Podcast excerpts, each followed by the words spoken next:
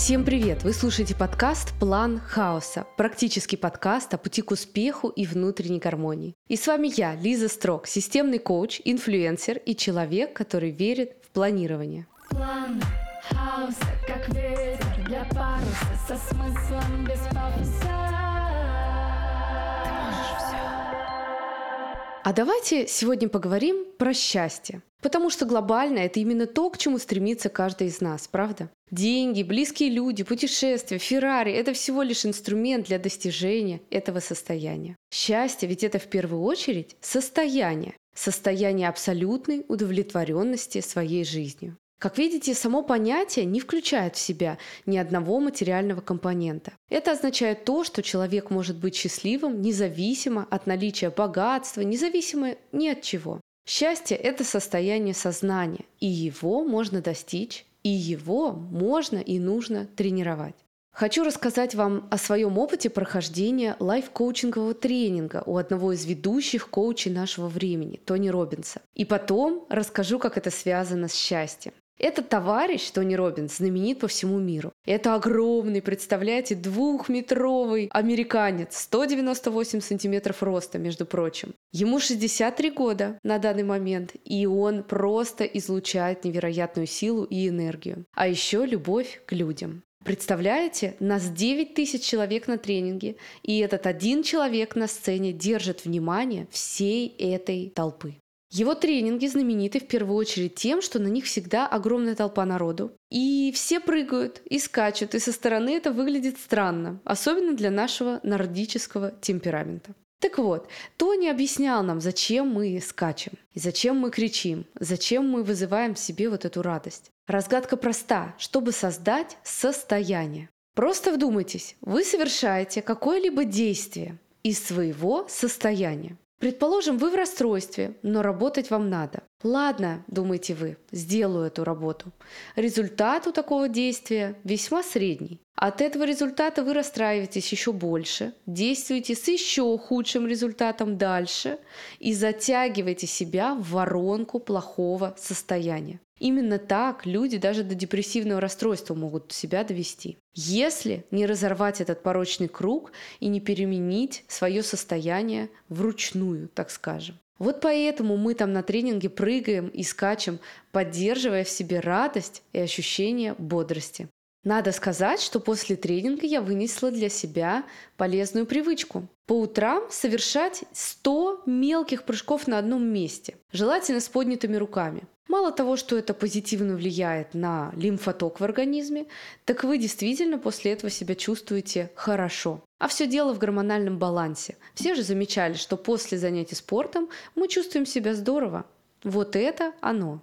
Еще одна интересная концепция пришла к нам от доктора Амитсуда, индийского ученого, который 25 лет назад переехал в США и обнаружил, что люди здесь несчастливы ровно так же, как и везде по всему миру. Хотя со стороны кажется по-другому. Казалось бы, живешь ты в Америке, но чего тебе еще не хватает? Это же страна мечты. И доктор Амитсуд начал исследовать состояние счастья, мозг и выявил несколько интересных закономерностей. Как же мозг мешает нам наслаждаться жизнью? Во-первых, мозг имеет два режима – фокусировка и пассивный режим, или давайте назовем его автопилот. 80% своей рутинной деятельности мы проводим именно на автопилоте. По исследованиям ученых, это как раз способствует развитию негативных состояний, тревожности. Проще всего объяснить состояние автопилота такой ситуацией. Вспомните, наверняка у вас когда-нибудь такое случалось. Вы читаете книгу и вдруг понимаете, что вы перелистнули страницу, но не можете вспомнить ничего из того, что было вами прочитано на предыдущей. Вот это как раз оно. Ваши глаза бегали по строчкам, но при этом мозг немножко отлетел в свое какое-то состояние. Вот это и есть автопилот. Или, предположим, вы можете на автопилоте дойти до какого-то места назначения вам привычного, привычным маршрутом, и ни разу за это время не осознать, как вы дошли, что вас окружало, что вокруг. Вот это тот самый автопилот. Фокусировка же имеет свою фишку. Это сосредоточенность на угрозах, на негативе. Этот механизм был создан природой для выживания, и человеку нужно было заметить потенциальную опасность, конечно же, чтобы защититься. Наш мозг склонен в первую очередь предполагать негативное развитие ситуации. Все мамы знают, когда ребенок задержался на 5 минут, и вы не совсем сразу, допустим, смогли найти его взглядом, в вашей голове тут же проносятся самые нерадужные предположения. Но, к счастью, мы имеем волю и способность менять свой режим самостоятельно. И ту же фокусировку мы можем использовать не в качестве предположения самого худшего, а как раз-таки для осознания себя в моменте. Рекомендую вам в этой связи прослушать выпуск, посвященный медитации. Там как раз об этом говорится. Еще нужно помнить, что мозг привыкает к хорошему очень быстро и переводит все в авторежим. Например, первые путешествия вызывали в вас невероятный восторг, яркие эмоции, а спустя пять лет вы уже, видя очередную достопримечательность, так думаете, ну хорошо, хорошо, да, красиво, прикольно. И это также замечательное умение поддерживать остроту впечатлений, уметь наслаждаться даже привычными вещами. Вывод.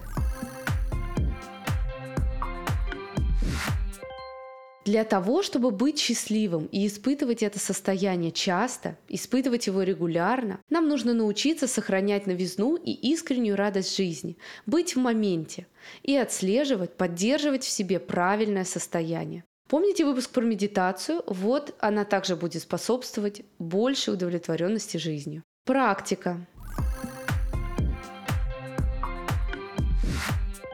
Сегодня я расскажу вам про практику от доктора Амит Суда. Называется 5-3-2. Итак, первое – это пять человек, которым вы за что-то благодарны. Доктор Амит Суд рекомендует начинать утро с пяти благодарностей. Не торопитесь вскакивать с постели и нестись выполнять важные и срочные дела. Вспомните последовательно пять близких вам людей. Это могут быть близкие люди, которые сейчас с вами, те, которых уже нет, но с которыми связаны теплые воспоминания. И поблагодарите каждого за все то тепло, за все эти воспоминания, эмоции, которые они вам дали.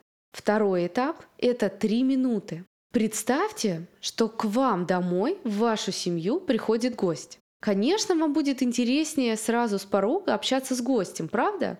У него же есть какие-то новости, новые эмоции, впечатления. Надо срочно все выяснить. Так вот, секрет счастливой личной жизни в том, чтобы создавать новизну в привычном. Когда ваш близкий человек приходит домой, дайте себе три минуты для того, чтобы уделить ему все свое внимание целиком. Искренне интересуйтесь тем, что интересно ему. Побудьте с ним, расспросите, как дела. И эти три минуты вашего времени, возможно, станут большим шагом в ваших отношениях.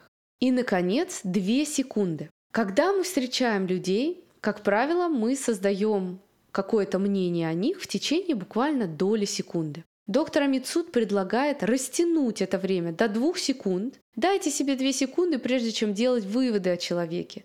Притушите критическое внимание и попробуйте настроиться позитивно. Возможно, люди раскроются совсем по-новому. При встрече мысленно пожелайте человеку всего хорошего. Будьте позитивны, и вы удивитесь, как раскроются люди. Желаю вам каждый день испытывать это замечательное состояние счастья, быть в гармонии с самим собой и с миром.